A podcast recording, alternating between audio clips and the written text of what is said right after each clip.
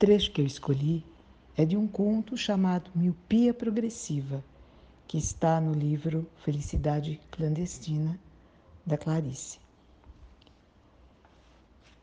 Em seguida, a surpresa do amor da prima. É que o amor da prima não começou por ser evidente, ao contrário do que ele imaginara. Ela o recebera com uma naturalidade que inicialmente o insultara, mas logo depois não o insultara mais. Ela foi logo dizendo que ia arrumar a casa e que ele podia ir brincando. O que deu ao menino, assim de chofre, um dia inteiro vazio e cheio de sol.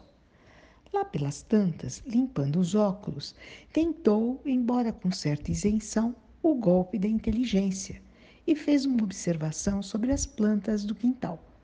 Pois quando ele dizia alto uma observação, ele era julgado muito observador. Mas sua fria observação sobre as plantas recebeu em resposta um pois é, entre vassouradas no chão. Então foi ao banheiro, onde resolveu que, já que tudo falhara, ele iria brincar de não ser julgado. Por um dia inteiro ele não seria nada, simplesmente não seria. E abriu a porta num safanão de liberdade.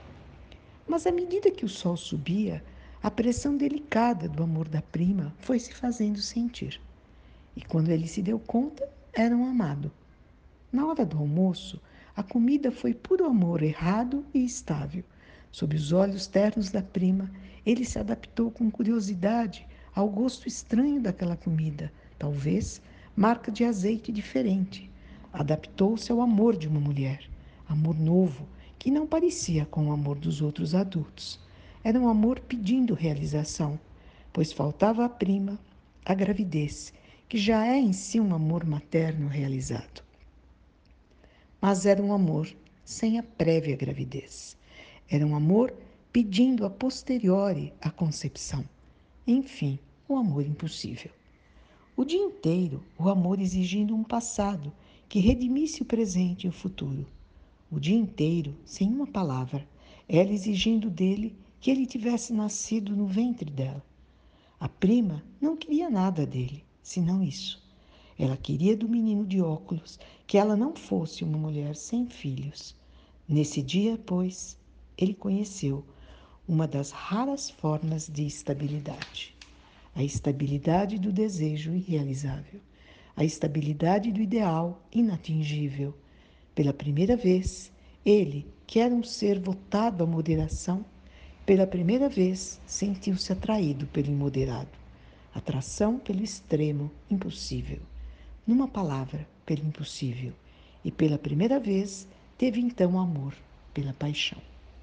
E foi como se a miopia passasse e ele visse claramente o mundo, o relance mais profundo e simples que teve da espécie de universo em que vivia e onde viveria.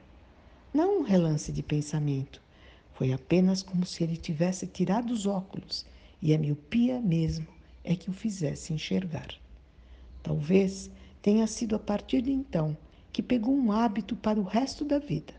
Cada vez que a confusão aumentava e ele enxergava pouco, tirava os óculos sob o pretexto de limpá-los e, sem óculos, fitava o interlocutor com uma fixidez reverberada de cego.